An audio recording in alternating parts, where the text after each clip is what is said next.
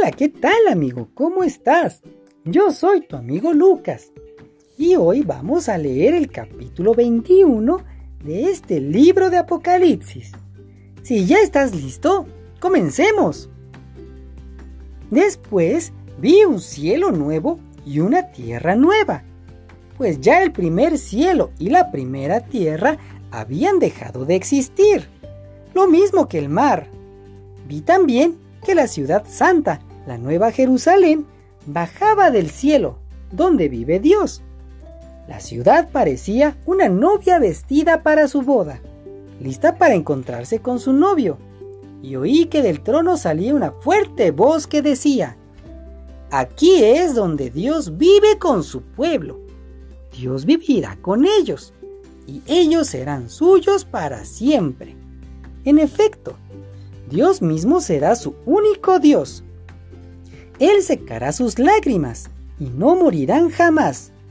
Tampoco volverán a llorar, ni a lamentarse, ni sentirán ningún dolor, porque lo que antes existía ha dejado de existir.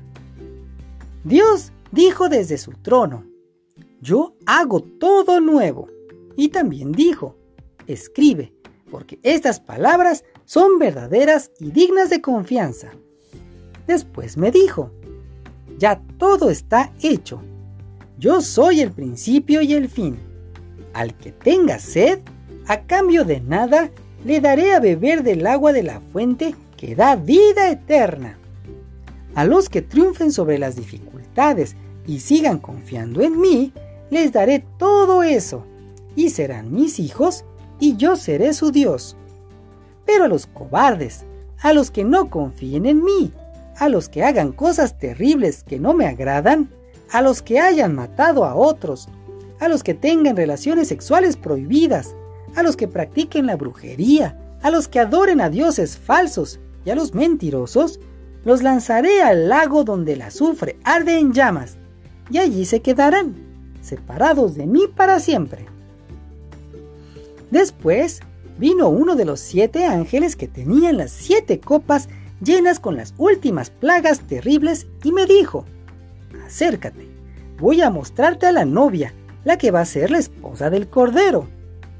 Y en la visión que el Espíritu de Dios me mostró, el ángel me llevó a un cerro grande y alto, y me enseñó la gran ciudad santa de Jerusalén, que bajaba del cielo, donde está Dios. La presencia de Dios la hacía brillar, y su brillo era como el de una joya, como el de un diamante, transparente como el cristal.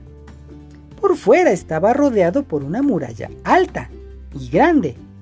En la muralla había doce portones. En cada portón había un ángel. Y en cada portón estaba escrito el nombre de una de las doce tribus de Israel. Tres de sus portones daban al este, tres daban al norte, tres daban al oeste y tres daban al sur. La muralla estaba construida sobre doce grandes rocas, y en cada roca estaba escrito uno de los nombres de los doce apóstoles del Cordero. El ángel que me hablaba tenía una regla de oro, y con esa regla midió la ciudad, sus portones y su muralla. La ciudad era cuadrada, sus cuatro lados medían lo mismo. El ángel midió la ciudad con la regla de oro y medía 2.200 kilómetros, tanto de ancho como de largo y alto. El ángel también midió la muralla y era de 75 metros, según las medidas humanas que estaba usando el ángel. La muralla estaba hecha de diamante y el oro con la que estaba hecha la ciudad era tan puro que dejaba pasar la luz, como si fuera cristal. Las rocas sobre las que estaba construida la muralla estaban adornadas con toda clase de piedras preciosas. La primera roca está adornada con diamantes, la segunda con zafiros, la tercera con ágatas, la cuarta con esmeraldas, la quinta con ónices, la sexta con rubíes, la séptima con crisólitos, la octava con berilios, la novena con topacios, la décima con crisoprasas, la undécima con jacintos y la duodécima con amatistas. Y los doce portones eran doce perlas. Cada portón estaba hecho de una sola perla. La calle principal de la ciudad estaba cubierta de un oro tan puro que brillaba como el vidrio transparente. En la ciudad no vi ningún templo, porque su templo es el Señor, el Dios Todopoderoso, y también el Cordero.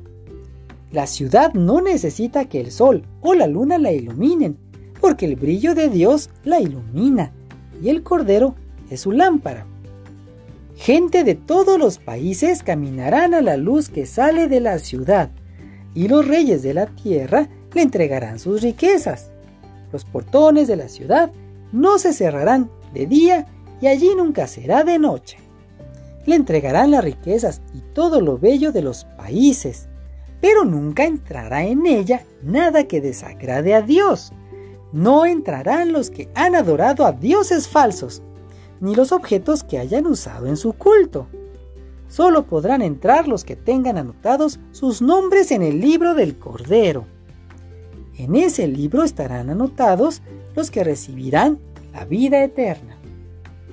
Fin del capítulo 21. Mañana concluimos este libro. No faltes, amigo. Nos vemos mañana. Bye.